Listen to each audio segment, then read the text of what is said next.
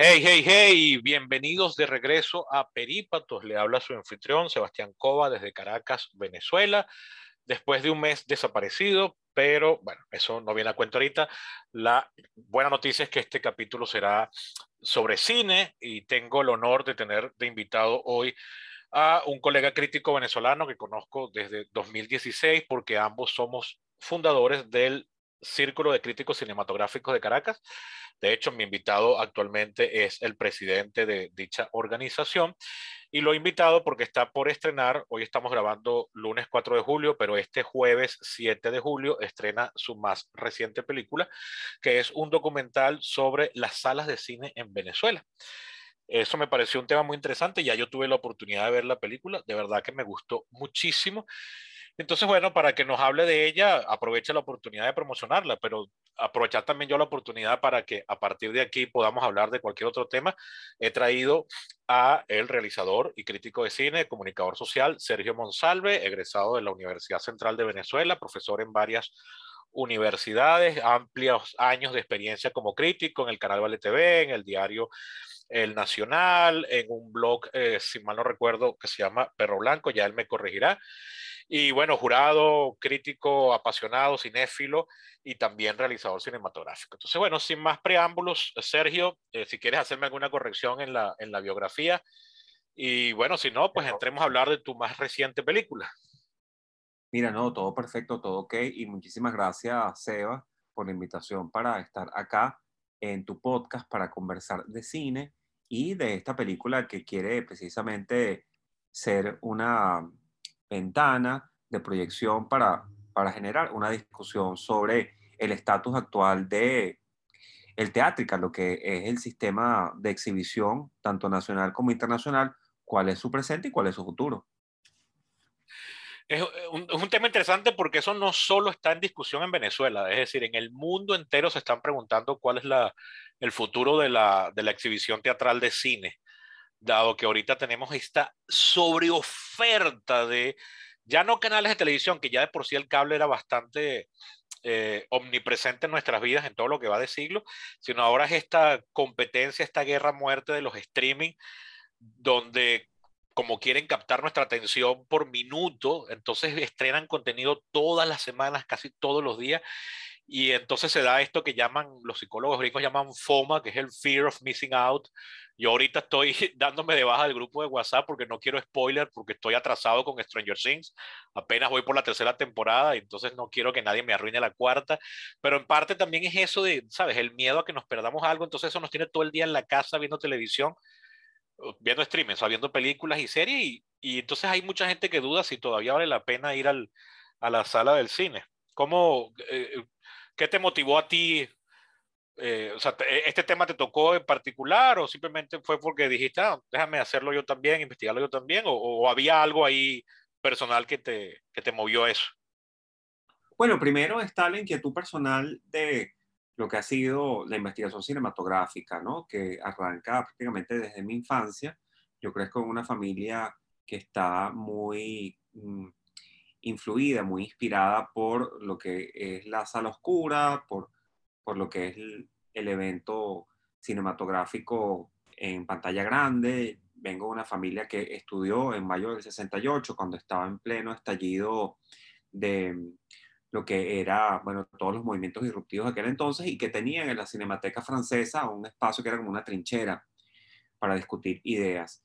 Y por tal motivo mis papás traen eso para acá, para la familia, y se convierte desde entonces como en un valor para nosotros, tanto para mi hermana como para mí. La discusión cinematográfica, la crítica cinematográfica para nosotros era algo muy preciado. Mi papá se trae una colección de Querido Cinema con la que yo crezco y queredo después, así como de revistas como yo, yo crecí leyendo días de cine desde niño y encuadre. Eh, esas, eran las revistas que yo tenía a mi alcance y tengo prácticamente toda la colección de esas revistas, ¿no? De las revistas nacionales, así como de Cine Hoja. De muy pequeño, mi papá estaba muy interesado en que yo leyese y yo lo que empecé a agarrarle el gusto a la lectura fue precisamente a través de estas publicaciones de cine que existieron en Venezuela durante mucho tiempo y en donde yo terminé escribiendo en una de ellas en específico que debutó en el año 97, que es Encuadre. Entonces, producto de lo que ha sido esa pasión, de lo que ha sido esa formación familiar, yo le agarro mucho especial cariño a el cine. Y el cine en salas, en el teátrica. En vista de todo lo que ha ocurrido últimamente con el presente del cine y cómo se ha visto comprometido por la pandemia y el cierre de salas, etcétera, surgió una inquietud en el 2020 de parte de nosotros. Cuando digo nosotros, me refiero a círculo de críticos, gremios, la plataforma cine, etcétera, de lo que era ese momento de mucha crisis para el cine venezolano, que yo comparo con lo que fue la crisis del 98-99, en donde en Venezuela, como muchos habrán estrenado una o dos películas venezolanas. Creo que lo propio estaba ocurriendo en ese momento. Unos números que bajaban, que veníamos de la caída del segundo boom del cine venezolano, que arranca en el 2005, cierra aproximadamente en el 2014-2015, y desde entonces una caída que se hace más pronunciada conforme se detona y arranca el COVID-19 en el país y en el mundo. Entonces, en vista de eso, surge esta inquietud de hacer una película que contase, que narrase el proceso de reapertura de las salas y al mismo tiempo utilizar el rodaje de la película como mecanismo de presión para que las instituciones del país se volcasen sobre el hecho de precisar una fecha de reapertura de estas salas. Eso en conjunto con, por ejemplo, una iniciativa de Bernardo Rotundo que se llamó eh, Quiero ir al cine y que tuvo un cierto impacto en Twitter. Nosotros, bueno, cabalgamos sobre ello y en paralelo decidimos hacer un documental a principios del 2021, específicamente desde el 12 de enero, que es cuando arranca el año de la persistencia y es el año de la persistencia porque tal cual es el registro de 12 meses desde el 12 de enero y que termina esa película de editarse casualmente el 13 de enero de este año, con lo cual el año se cierra perfectamente y tiene que buscar un espacio natural de difusión en las salas de cine. Sí, ahí era como obligado. Oye, pero noté, oyéndote, hay algo que me, me hizo curiosidad, me generó curiosidad, perdón, que es que, o sea, el motivo de tu documental, como acabas de decir ahorita, es la exhibición teatral de películas, que al igual que tú, yo considero la forma más excelsa y superior de disfrutar una película. Para mí no tiene comparación una pantalla grande, por eso yo siempre incluso escojo en cuál pantalla voy a ir, o sea, eh, es algo que me tomo el tiempo de escoger en cuál sala voy a ir a verlo y tal, sé yo. Pero cuando decías sobre la preocupación de la caída, estabas hablando del cine nacional, que en este caso es la producción de cine hecho en Venezuela, que es algo que no necesariamente tiene que ir de la mano con el negocio de la exhibición. El negocio de la exhibición también está golpeado, pero va por un carril separado del de la producción nacional. No es así. Entonces, ¿en qué, en qué manera están vinculados esas dos, esos dos carriles, vamos a decirlo? Eh? Claro, claro. Yo, yo, siento, yo siento que la plataforma cine está asentada en diferentes pilares, ¿no? Que está el pilar de la exhibición, que es fundamental, está el pilar de la distribución, está el pilar de la producción y finalmente está el pilar de las instituciones más los gremios. Eso es lo que sostiene la plataforma cine como tal. De modo que uno lo que puede notar es que desde el 2020 inicia un año muy importante de transición de crack para diferentes pilares de esa plataforma, afectando sobre todo a el pilar exhibición y producción en su impacto en la taquilla. Entonces, claro, movido por todo eso, nosotros dijimos, caramba, vamos a hacer este documental que, además sea como el, el cierre de una investigación que venimos nosotros particularmente desarrollando con temas de este tipo. Nosotros arrancamos una serie primero de 13 documentales en algo que llamamos Trap News, que está disponible para el que lo quiera ver en la plataforma de Facebook, se llama Trap News. Son 13 documentales que se realizaron con un celular al calor de las protestas del 2017. Después hicimos, esto no es un apagón, que es una película que realizamos a consecuencia de la crisis severa eléctrica del 2019, que lo hicimos también con un celular para probarnos si se podía hacer un documental con un celular y, y lo ejecutamos y lo estrenamos. Y luego hicimos el documental también motivado por todas estas situaciones y todas estas urgencias, hicimos el documental Venezuela en cuarentena. Entonces son documentales que vienen investigando en estos temas con mucha urgencia y haciéndolos con, con, los recursos que tenemos nosotros a la mano. que son en el caso de las películas que he mencionado, un celular en las dos primeras series, en las dos primeras producciones y luego... Aló.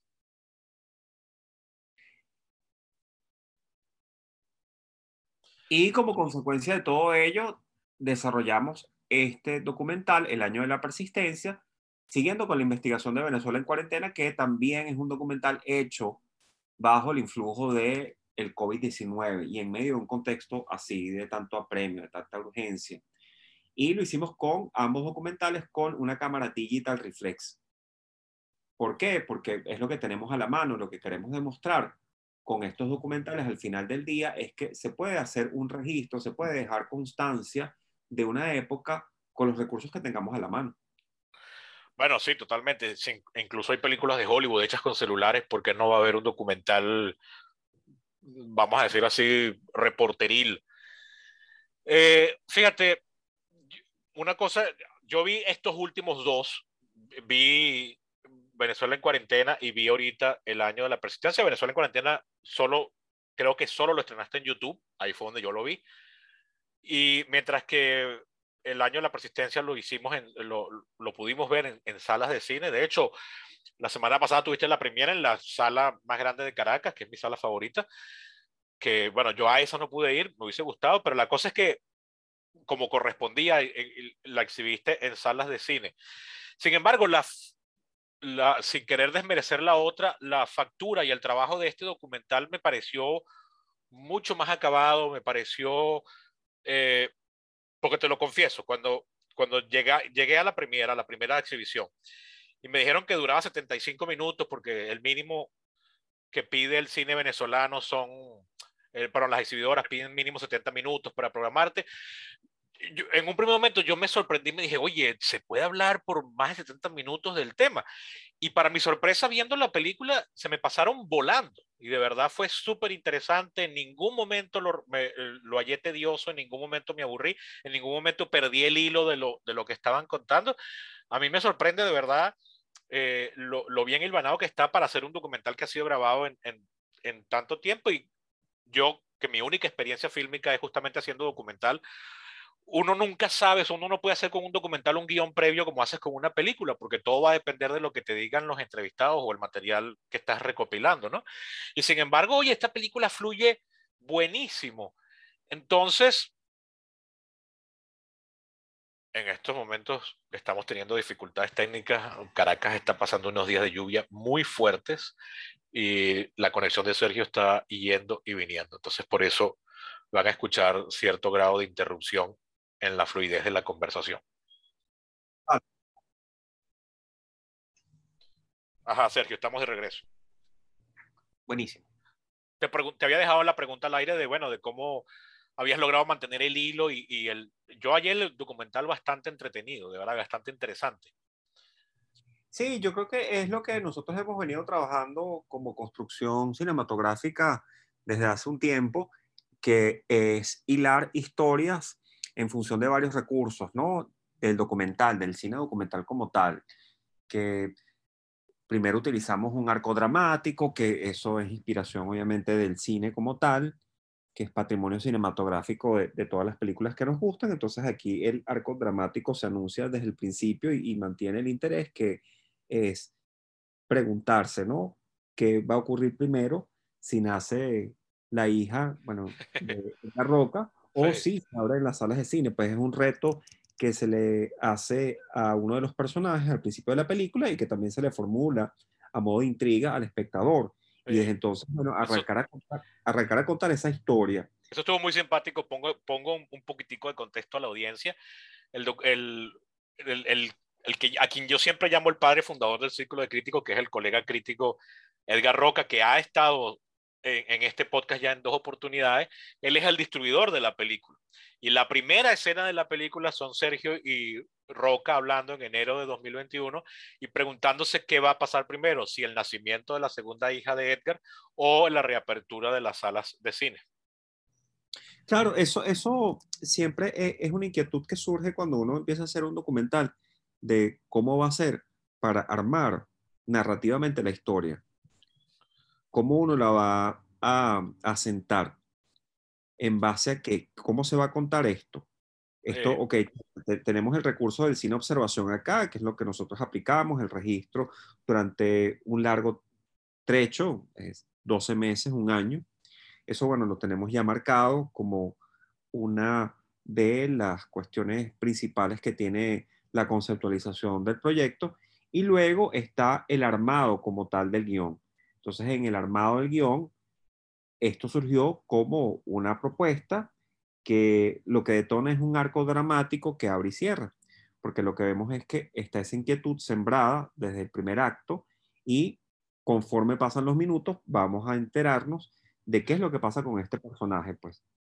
Mientras, mientras sigue el otro arco dramático abierto de que, que, es el arco dramático inquietante de cómo es ese proceso de reapertura de salas en Venezuela. Mm. Y una discusión al calor de, obviamente, los entrevistados que nosotros escogimos, que son 25.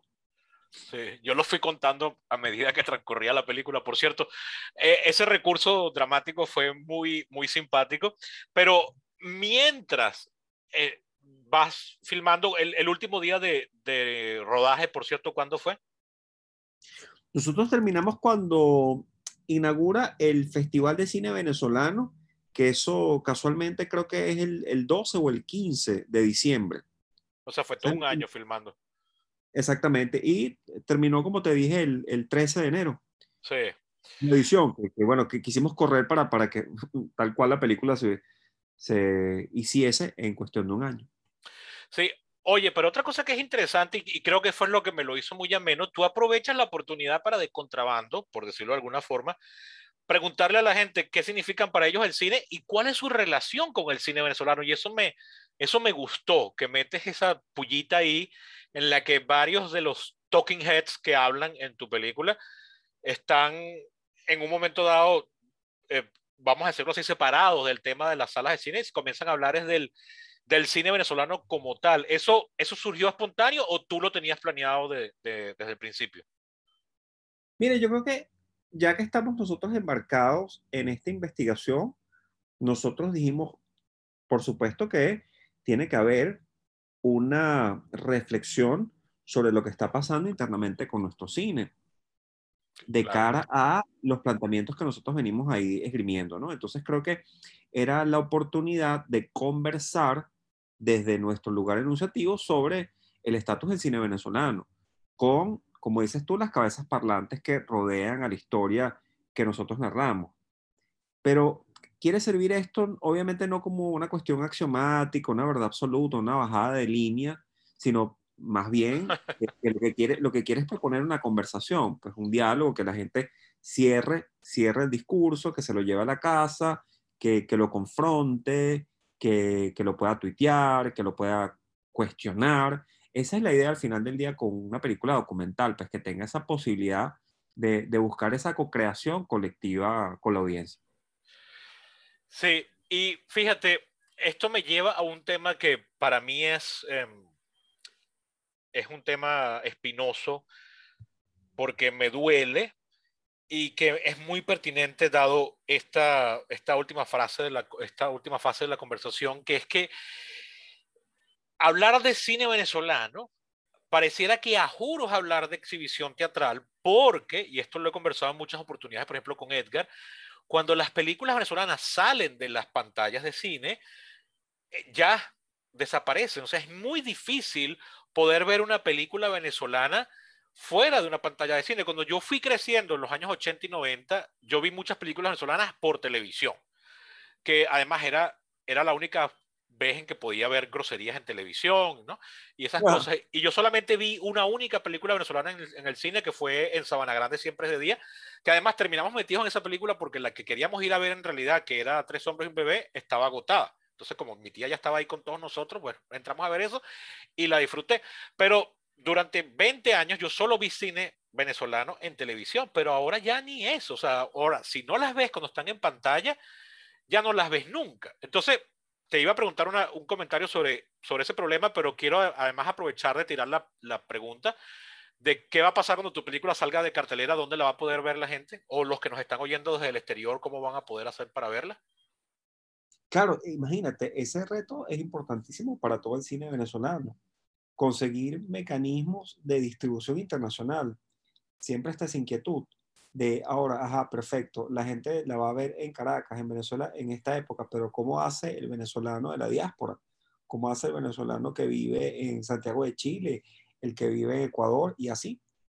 Nosotros obviamente queremos aprovechar esta oportunidad para buscar algunos mecanismos de distribución fuera de los ya que tenemos definidos con Edgar Roca, pero eso obviamente va a, requerir de tiempo, ¿no? Lo primero es que tenemos que, cerrar esta ventana para ir a otras ventanas que por supuesto están en la mesa, ¿no? Están en el juego para nosotros y, y las hemos contemplado.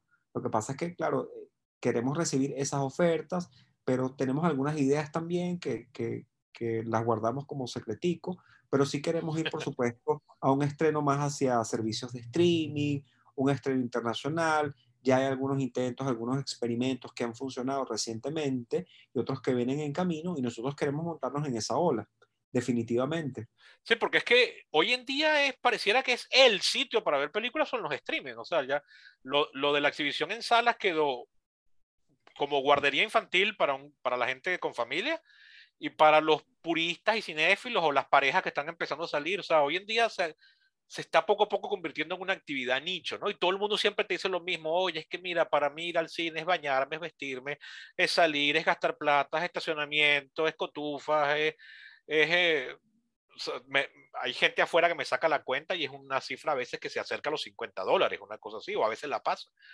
Entonces, oye, sí, si la gente puede ver su película en la casa, yo los entiendo, no, no comparto esa opinión, pero yo los entiendo. Y, la verdad es que yo veo muchas películas en cine porque me invitan las distribuidoras en condición de crítico, pero si no, no las vería. Entonces sí es como ahorita indispensable esa solución. Y hay, hay varias películas venezolanas que la gente me ha preguntado, oye, qué bien, ¿dónde las puedo ver? Y nada, grillos, sapos, ahí me tengo que quedar callado porque no sé cómo, cómo solucionarles ese problema, ¿no? ¿No te parece que eso es bastante grave hoy en día? Claro, claro, yo creo que tenemos que definitivamente encontrar una solución a ese tema, pero, pero bueno, creo que hay como capaz otras problemáticas más urgentes, ¿no? Que responder y que atacar en el país, pero eso está allí, pues como inquietud. Hay unos servicios de streaming que se han intentado, eh, hay diferentes que se han probado, pero que de momento siguen siendo como proyectos, ¿no? Creo que el más consistente es el de trasnocho cultural y mm. hay toda una discusión que, que, nosotros quisimos también seguir profundizando en el documental, que de hecho daba Edgar Roca en el documental, pero nosotros dejamos como más para la parte de la discusión de fuera de la película, ¿no? Porque consideramos que era como abultar más la duración y, y ya con 70 minutos para un documental creo que está bien, pues. Eh, pero, pero es interesante lo que planteas, ¿no? Creo que sí tenemos ese gran reto en Venezuela y sí tenemos esa instancia, ese, ese muro que para nosotros termina siendo una de las trabas que tienen nuestras producciones para verse fuera de nuestras fronteras, ¿no? Sí, porque es que, fíjate, mira, yo me precio de las películas que yo tuve la suerte de ver en salas de cine, entre ellas las películas de Star Wars. Pero lo cierto es que aunque las haya podido ver en cine, luego el resto de mi vida, cada vez que vuelvo a ellas, vuelvo en la pantalla de un televisor. Entonces, no es de ahorita, eso tiene bastante tiempo, que es la forma principal en la que nos llegamos al cine.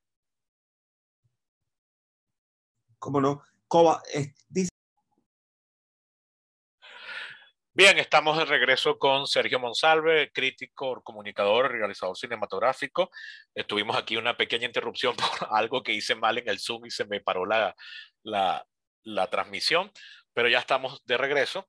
Esto, aprovecho la puya, esto es una oportunidad para si alguien tiene un estudio de grabación que nos pueda alquilar a un precio asequible, pues bienvenida sea su oferta, eh, eh, esta es una oportunidad de oro. Y bien, eh, Sergio, estábamos hablando de de que te decía, justo antes de la interrupción, que aunque yo me precio de que muchas películas alcancé a verlas en el cine, ponte tú, mira, las películas de Star Wars, que son mis películas favoritas, yo las he visto decenas de veces y yo pude verlas todas en el cine, pero de esas decenas de veces en el cine solo las vi una o dos veces. Es decir, la inmensa mayoría de las películas ya nosotros hemos crecido viéndolas en, en una pantalla pequeña y el cine venezolano tiene, como decíamos, o sea, en esto estoy reiterando, ese gran reto de que, bueno, cuando salen de la pantalla de cine, qué bien que llegan a una pantalla de cine, pero después desaparece. Entonces, bueno, tú nos decías que te guardas ahorita el secreto de que estás explorando unas posibilidades, pero lo que quería preguntarte es si, eh, bueno, una pregunta triste. Vamos a suponer que todo lo que estás intentando sale mal. ¿Existe la posibilidad de que, bueno, al final de cuentas la pongas en YouTube y la gente pueda verla por ahí? Ah, por supuesto que sí, claro. Es que sí, Coba, yo siento que tenemos que ir haciendo como todo ese trabajo de, y todo ese, ese proceso de todas las películas de ir cerrando y de ir tachando las ventanas, ¿no? A las que nosotros aspiramos. Entonces, bueno, todo el mundo, por supuesto, que quiere estrenar en sala, en el gran festival, pero bueno, uno, uno se adapta a las condiciones de lo que va consiguiendo, de lo que va encontrando en el camino. Hay películas que yo he querido estrenar en ciertos festivales y, festivales que me han rechazado, festivales que no han respondido a mis peticiones y está bien, adelante, hay que seguir adelante, entonces se busca otro canal de distribución. En este caso, arrancamos con lo que queríamos coronar nosotros, que era un lanzamiento en la pantalla grande, lo hemos obtenido y de ahí en adelante lo que queda, creo que, creo que ya con el estreno para nosotros en sala es suficiente y es, y es la mega ganancia. Después de allí, las otras cosas que se vayan consiguiendo, eh, esperemos que, que, se puedan también dar.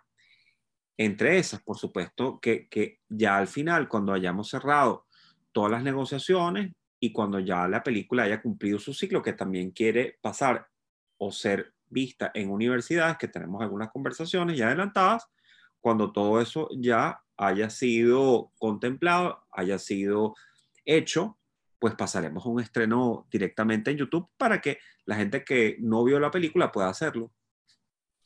Fantástico, eso me parece buenísimo, al menos como, como, último, como último recurso.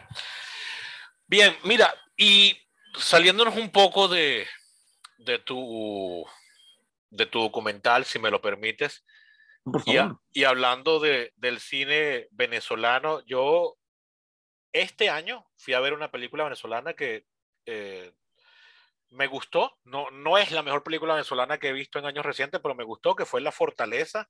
Eh, de hecho, la reseñé aquí mismo en el podcast. Hay un capítulo de este año en el que la, la reseño. Y bueno, ahí me pasó eso que te decía.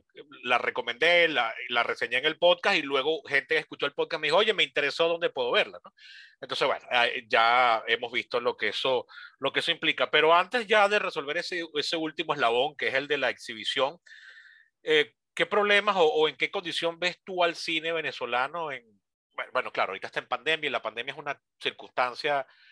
Eh, muy particular que estropeó todo a nivel mundial, su nombre lo lleva implícito, pandemia, pero, pero no podemos usar eso como excusa para hablar de, del estado del cine, ¿no? Y ya, ya venía una tendencia, tú hiciste referencia a ella al principio, de cómo una segunda oleada de cine venezolano entró ya en fase como declinatoria en 2014, 15, por ahí. ¿Qué, qué cosas están detrás de ese declinar del cine venezolano? Mira, yo creo que es, a ver, efectivamente se trata de un problema sistémico que no escapa a la situación del país. Eh, hemos visto recurrentemente que los momentos de bonanza en la producción responden a momentos de lo que es explosión de, los ingresos petroleros, ¿no? Eso, eso para arrancar. Un tema de, digamos, eso es como por una parte, algo que nos ha hecho un bien, pero también es como eh, esa maldición que arrastra nuestro país, ¿no? Sí, oye, que ya es centenaria además. Claro, de, un, de, un, estado mágico que provee, ¿no? Es la tesis de Cornell.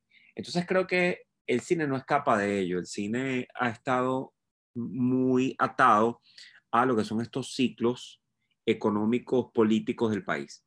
Desde los 70, 80 y lo vimos también en el caso del 2000.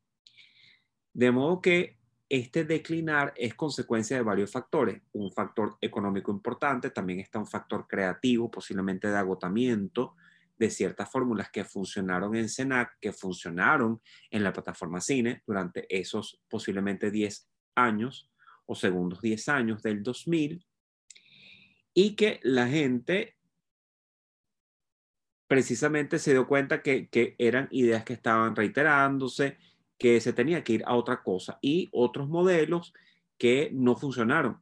Y también otras cosas que empezaron a ocurrir en esa época ya de, de la caída de esa segunda oleada y de segundo boom del cine venezolano. Una de ellas fue, bueno, esta idea bastante paradójica y bastante negativa de estrenar absolutamente todo.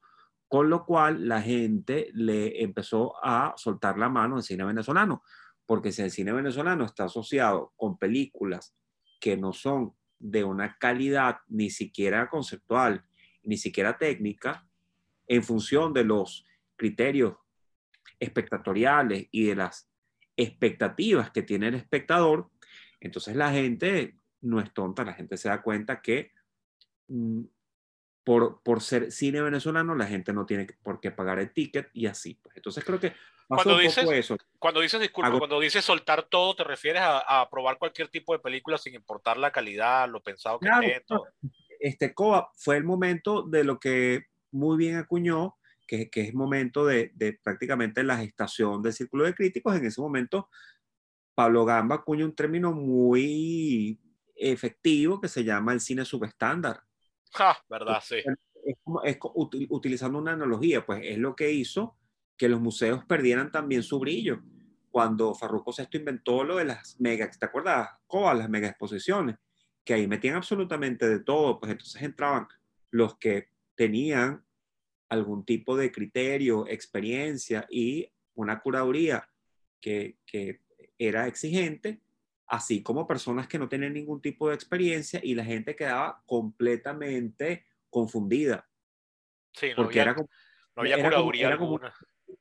exactamente, era un autobús populista en donde todo valía. Entonces creo que pasó eso con el cine venezolano, que en aras de esa apertura total para la distribución del cine venezolano, pues se le bajó bastante la calidad a la del cine venezolano.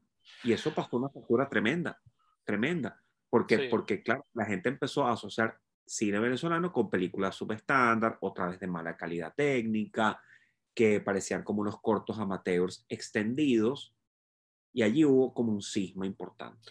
Sí, ahora que lo mencionas, yo he visto películas venezolanas que parecen cortometrajes de estudiantes de, de comunicación de pregrado. Exactamente. Entonces, ¿qué, ¿qué, fue lo que vino a rescatar al cine venezolano en esa época tan asiaga, ¿no? Tan incierta. Bueno, lo que vino a rescatar al cine venezolano en ese contexto fue el documental. Un documental que en esa etapa, por cierto, de crisis, de caída desde el 2016-2017, empieza a tocar temas que estábamos exigiendo los críticos, temas políticos, temas más de protesta, etc. Creo que, ¿Y cuántos, cuántos han, sido, han sido tantos los documentales en estos últimos seis años? Eh, sí, sí, pero, pero lo, creo que yo destaco dentro de la producción nacional de los últimos tiempos al cine documental. Eh, creo que es lo más refrescante que hemos tenido y lo que ha sido más consecuente con ciertas temáticas. Bueno, en eso, en eso, en eso hay historia. Yo, yo a principios de siglo, cuando abandoné biología y antes de estudiar politología, justo en el paro, o sea, 2002-2003, yo pasé brevemente por la escuela de cine y televisión que dirigía y todavía dirige María Cristina Capriles, y tuve la suerte de ser alumno de Ricardo Tirado, que como tú sabes muy bien, pero la audiencia no, es un eh, conocido historiador del cine venezolano ya fallecido, que bueno, eh, pasó por los canales de televisión privada de la época, estuvo en Fundarte, en muchas instituciones vinculadas con los medios venezolanos, y él nos decía en las clases de historia del cine, que yo solo lamenté que no fueran más largas, él nos decía que cuando el cine venezolano había caído en decadencia, lo único que siempre mantenía el nivel de calidad había sido el cine documental. Y él se estaba refiriendo a los años 70. Eh, o sea, no estaba hablando de esto que estás hablando tú, es decir, que fíjate, ya otra persona viene a decir lo mismo y a, y a, y a, coincidir, ¿no? O sea, que pareciera que ahí es como ese es como el último bastión de la creatividad audiovisual venezolana, es el documental, ¿no? Claro, y además que tiene que ser un espacio que siga siendo retador, renovador y consecuente con un país que tiene pocos recursos para sobrevivir. Entonces, en esta época en donde todos estamos atravesando por diferentes crisis, creo que el documental continúa siendo esa herramienta austera que nos permite tocar temas y hacerlo de forma urgente, pero al mismo tiempo con una prestancia y con una coherencia narrativa. Entonces, bueno, lo vimos recientemente en el caso de documentales como Está todo bien de Tuki Jenkel, en la serie Filmenteri de Carlos Caridad Montero, en un documental tan resonante que llegó a ser hasta, bueno, considerado para los premios de la Academia, Eras una vez en Venezuela, así como una larga lista, pues, que ha destacado muchísimo. Bueno, más recientemente, la película Rómulo Resiste, elegida por nosotros como una de las mejores películas del año. Así que el documental sigue estando allí, sigue proponiendo ideas y sigue demostrando que a pesar de los bajones, de las desigualdades, irregularidades creativas que puede tener la ficción, lo más consistente que uno puede conseguir en el mercado nacional es un documental. Sí, y por cierto, Rómulo Resiste es muy buena, yo la recomendé aquí el, el, año pasado en este, en este espacio, en el podcast. Acabo de recordar que este año vi otra película venezolana en cine que es en, eh, Qué buena broma, Bromelia. Eh, que bueno, esa no la reseñé. Es una película con la que tengo mis, mis issues, mis, mis reservas, pero que no es una mala película, pero que tampoco es lo que yo me esperaba, ¿no? Pero, oye, mira, y una pregunta, ¿qué, qué opinión te merece la, tú que tienes experiencia, el, la dependencia, yo, yo no quiero hacer de esto un issue ideológico, porque, bueno, eh, otros países han demostrado que se puede hacer, e incluso la misma Venezuela del pasado lo, lo demuestra. Pero la dependencia a la financiación del Estado y, y, que el cine venezolano no se pueda, no se mantenga con, con el dinero de los privados o que, o que ya actualmente pareciera que ningún privado se le pasara por la cabeza. Cosa que, que no es verdad. O sea, nuestro amigo Edgar Roca, sus, todas sus películas, hasta donde yo tengo entendido, han sido hechas con dinero privado, pero justamente por eso es cada vez menos. Entonces a mí me sorprende que, que, que él pueda seguir haciendo películas. Entonces, a, a, ti que tienes, mm, estás mucho más imbricado con el cine venezolano de lo que estoy yo, ¿qué, qué opinión te merece esta dependencia, si se quiere llamarla así, del cine venezolano a la, a la financiación pública? Mire, yo creo que tenemos que destrabar algunos pensamientos axiomáticos que se han instalado en Venezuela desde hace mucho tiempo. Me refiero primero a ese fanatismo extremo por el papaestado, por ese populismo despilfar, despilfarrador y que lo subsidia absolutamente todo en materia cultural. Ese, ese primer fanatismo debemos también eh, destrabarlo. ¿eh? O sea, yo, yo siento que, que estamos a tiempo de hacerlo, de cambiar la mentalidad, pero es muy difícil porque es como se hace política en el país y en todo el continente es lo que está funcionando. Pues. Las fórmulas que vemos hoy, esta neoizquierda es, es completamente populista, ¿no? Es, es, populismo, pero remozado, ¿no? En esteroides. Eso, eso por una parte, pero así como ese populismo ha generado unos resultados y al mismo tiempo unas mentalidades adocenadas y unos estancamientos creativos, pues en paralelo hemos visto que hay un fanatismo de mercado que tampoco ha aportado las soluciones para el continente, pues que no es la panacea. Correcto. Entonces tenemos que ir como a soluciones híbridas. O sea, como no ver esto por esa, esa calle ciega, tradicional, maniqueísta de Twitter, ¿no? De, de, sí. que todo es o blanco y negro, o entonces eh, si estás en contra del mercado eres un, eres un maldito izquierdoso socialista y si tú no apoyas al Estado que todo te lo entrega, todo te lo obsequia, todo te lo regala, entonces eres un tipo de ultraderecha. Entonces yo creo que tenemos que cambiar ese pensamiento, ese chip, e ir más hacia cuestiones que de verdad brinden soluciones, pues, y de forma pragmática.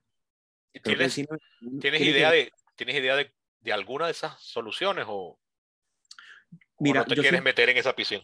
no, es, que, es que yo siento que yo, yo, yo siento que tenemos que replicar modelos. O sea, Venezuela tiene su modelo cinematográfico que funcionó en ciertas épocas, pero que después implotó. ¿Por qué? Porque se acabó la plata para repartir.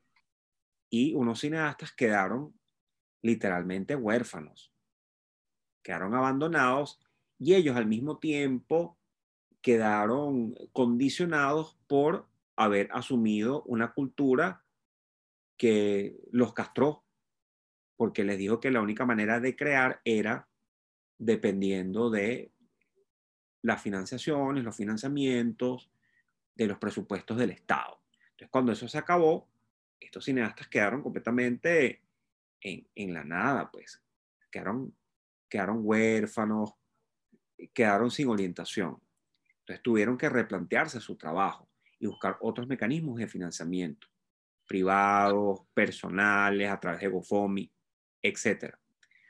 Pero ha sido bueno todo esto que ha ocurrido porque nos ha hecho precisamente evolucionar de esa mentalidad tan rentista.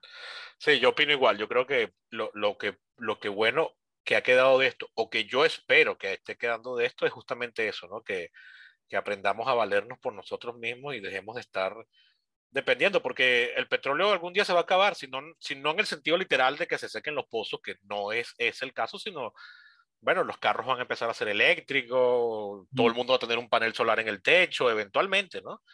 Entonces ya esto no va a ser el commodity tan deseado que, que es hoy en día. Y... Claro, y, y es una economía que no es, de momento hemos visto que no es viable, que no es sana, que lo que hace es invertir, invertir, quemar dinero para mantener a un grupo intelectual tranquilo, para, mantenerlo contento, complacido, pero al, altísimo precio y costo de no generar una rentabilidad que sostenga a esa maquinaria, a ese sistema. Por eso cuando se acaba la plata que viene de los pozos, termina la ilusión. Y todo el mundo esto, todo el mundo en crisis. Entonces, creo, creo que es eso, pues pensar que no podemos nosotros imaginar que este modelo se pueda sostener tanto tiempo y que tenemos que buscar otros mecanismos de producción que sean, me parece a mí, híbridos, de buscar mm, enamorar a la empresa privada para que la empresa privada también se encariñe más con los cineastas venezolanos y que vea allí una oportunidad de negocio. Porque, ojo, ojo, nosotros vamos a obligar a la empresa privada a que financie los proyectos quijotescos de los cineastas venezolanos porque los cineastas venezolanos son un genio. claro, claro, si allí no hay un negocio como tal, como estamos viendo que está funcionando en la actualidad, el negocio de los conciertos, a pesar de que tengamos diferencias con cómo se manejan esos conciertos y la juraduría que existe, etcétera, pero bueno, en fin, es un negocio que está dando plata, lo mismo que el negocio del teatro en Venezuela también está dando plata, está dando dinero, algunas obras que han sido un éxito de taquilla, como Hamlet, lo propio tiene que ocurrir con el caso del cine venezolano. Pues. De hecho, debería ser más, porque conciertos y obras de teatro solo cuentan con el público nacional, pero una película siempre podrás decir que generará plata afuera, ¿no? O sea, podría ser eventualmente, podría ser un sleeper hit en, en, en, otros mercados, ¿no? O en todo caso, bueno, lo que te pague una exhibidora de streaming por los derechos de, de exhibición mundial o lo que fuese. ¿no? Es decir, hay, como más ventana ahí, hay como más chance de creer que es buen negocio. Exactamente. Y replicar lo que ha sido modelos de gestión pública en países exitosos en donde estos estados siguen proveyendo de ingresos para la producción cinematográfica local con buenos resultados. Eso lo vemos en el caso de Alemania, con los documentales, lo vemos en el caso de España, con esa mega industria que tienen y cuyas fuentes de financiamiento son casi que la mayoría estatales. Lo vemos también en el caso de Argentina, con unos resultados que son más desiguales, pero que sigue estando allí. Y lo vemos en el caso de Francia. O sea, son países en donde la industria nacional sigue teniendo mucha impronta de la gestión pública. Entonces podemos replicar eso. Lo que yo siempre digo, y con esto cierro como idea, es que una cosa es la visión estatal de la gestión pública y otra cosa es la visión gubernamental. Cuando entra la gestión gubernamental a ejercer presión y a condicionar contenidos ya es negativo porque eso, por supuesto, que termina mellando y condicionando la libertad de expresión, que es lo que no queremos. Pues. ¿Y eso ha pasado en el cine recientemente? Sí, por supuesto, por supuesto que sí. O sea, vimos en los últimos 15 años cómo mm, empezó entonces a confundirse lo estatal con lo gubernamental en Venezuela, al punto de generar una serie de películas desde la Villa del Cine que no tuvieron una repercusión en taquilla importante, porque la gente pudo anticipar cuál era el contenido, cuál era el mensaje que se iba a transmitir, cuál era el interés que había por detrás político y la gente precisamente se alejó de ese tipo de cine. Entonces, allí creo que hubo también que hacer correctivos y cambiar, que de hecho cambió, porque por eso estamos viendo que existe una película como Bromelia que le quita ese chip político a la villa del cine y que va por un género, va otra vez por el regreso de la, en este caso, del drama venezolano, ¿no? Sí, Sí, oye, pero la, y el público era capaz de notar cuando, o sea, cómo sabía la persona, la, el, el, el, la audiencia típica venezolana cuando una película era de la villa y cuando una película no era de la villa, o en algún punto toda fue de la villa.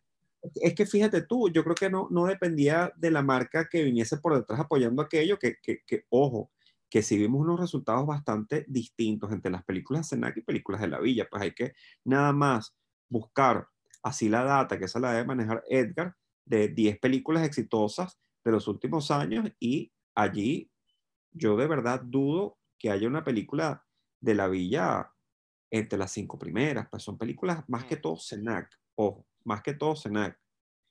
¿Y por qué eso? Y porque las películas que han tenido menos, menos repercusión de taquilla en Venezuela, muchas de ellas son de la villa del cine. Eso no necesariamente tiene que ver, como tú mencionas, con que la gente agarre y, y lea un sello y otro sino que desde la confección de estos títulos, desde su campaña de mercadeo, de sus plataformas de difusión, la gente puede distinguir rápidamente cuál es el interés que hay por detrás. Si tú, por ejemplo, haces una película que se llama Zamora, Tierra y Hombres Libres, y la anuncias en cadena nacional y la estrenas en el Teresa Carreño en un acto politiquero, la gente ahí se da cuenta cuál es el interés. Sí, bueno, ahí, ahí, era muy evidente. Claro. Y lo mismo con el hombre de las dificultades. Sí. Las dos películas de Bolívar que salieron en, en, con la diferencia de un año, creo, tenían eh, como eran como muy fácil ver. Y sin embargo, fíjate que los historiadores destrozaron, destrozaron la que venía hecha con dinero privado. Libertador con Edgar Ramírez funcionó. Mm. mientras que la de, la de la mata no tanto. Entonces, e, eso es sintomático, ¿no? E, es, sintomático. Sí. Fíjate, sin embargo, curiosamente, la película con Edgar Ramírez a mí me pareció mucho más eh, afín ideológicamente al discurso del gobierno que la otra, irónicamente, ¿no? Ah. Pero creo que ahí fue porque nadie se dio cuenta de lo que estaban escribiendo. Sí, sí, la de la mata tiene ahí algunas cuestiones interesantes como subtexto, ¿ah? Sí, sí. Bueno, y ni hablar del caso de Taita, que creo que es la mejor película de la Villa del Cine. Eh, sí, y esa, esa es, la... una película muy, muy, muy alegórica, ¿no? De la época en que se gestó. Esa tuve la oportunidad de verla en el cine y me impresionó. No llegó a ser todo lo que yo esperaba que fuera, pero también era muy ambicioso lo que se proponía. Pero, pero admito que me gustó. Bueno, Edgar, así, eh, Edgar, perdón, Sergio, es que como eh, el que lleva estas estadísticas a la perfección es Edgar.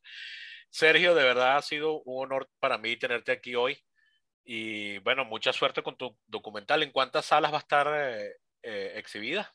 ¿Disponible? Mira, ahorita, ahorita la fecha en la que estamos, nosotros hemos cerrado siete salas, vamos a estar, y, y todavía nos falta mm, negociar otras tantas en Cinex, pero estamos ya con el grupo Cines Unidos Mm, ya casados, eh, falta todavía terminar de cerrar la negociación con Cinex, con la sala Cinex, pero de momento vamos a estar allí, vamos a estar también en Trasnocho, seguramente vamos a estar también en Cinex, pero queda por definir las salas. Pero lo que te puedo mencionar es que vamos a estar en Maracay, vamos a estar en Maracaibo, vamos a estar en Barquisimeto, Valencia y Caracas. Son las cinco ciudades en las que vamos a estar y muy agradecido, Sebastián, por esta oportunidad de poder comunicar estas ideas con tu público, que es tan selecto y que es un público interesado en temas.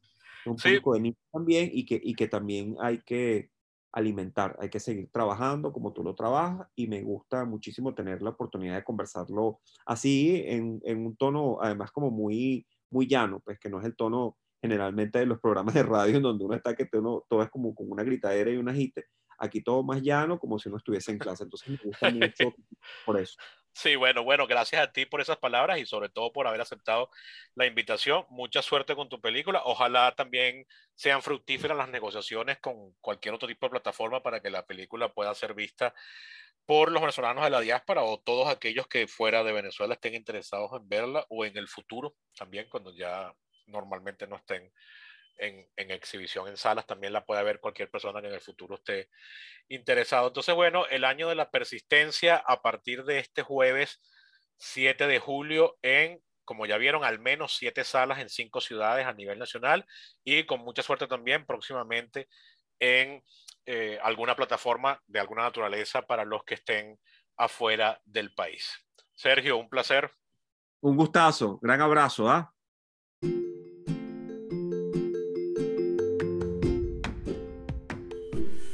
Bueno, eso ha sido todo. Fue un poco abrupto el cierre del capítulo porque las dificultades técnicas se hicieron sentir. Lo que dije a mitad del capítulo no es chiste, de verdad eh, me gustaría muchísimo poder hacer este tipo de conversaciones en un estudio de grabación, pero eso implica dinero para poder alquilar dicho estudio y eso es lo que falta. Eh, algunas personas me han preguntado por qué ha sido esta ausencia de un mes exacto entre el último capítulo y este, pues se van a tener que quedar con la duda porque muchos me han criticado que cuando hablo de mí solo quiero dar lástima y destruirme. Entonces, bueno, eh, no hay forma de que les explique qué ha pasado en mi ausencia sin que ustedes queden con esa sensación. Así que bueno, será para conversaciones en privado. Eh, de resto, bueno, saben que pueden apoyar esta iniciativa siendo mecenas de Perípatos visitando mi perfil en Patreon, se escribe patreon.com slash perípatos y también haciéndoselo llegar a todas aquellas personas que creen que les pueda interesar o ser de interés. Hasta la próxima.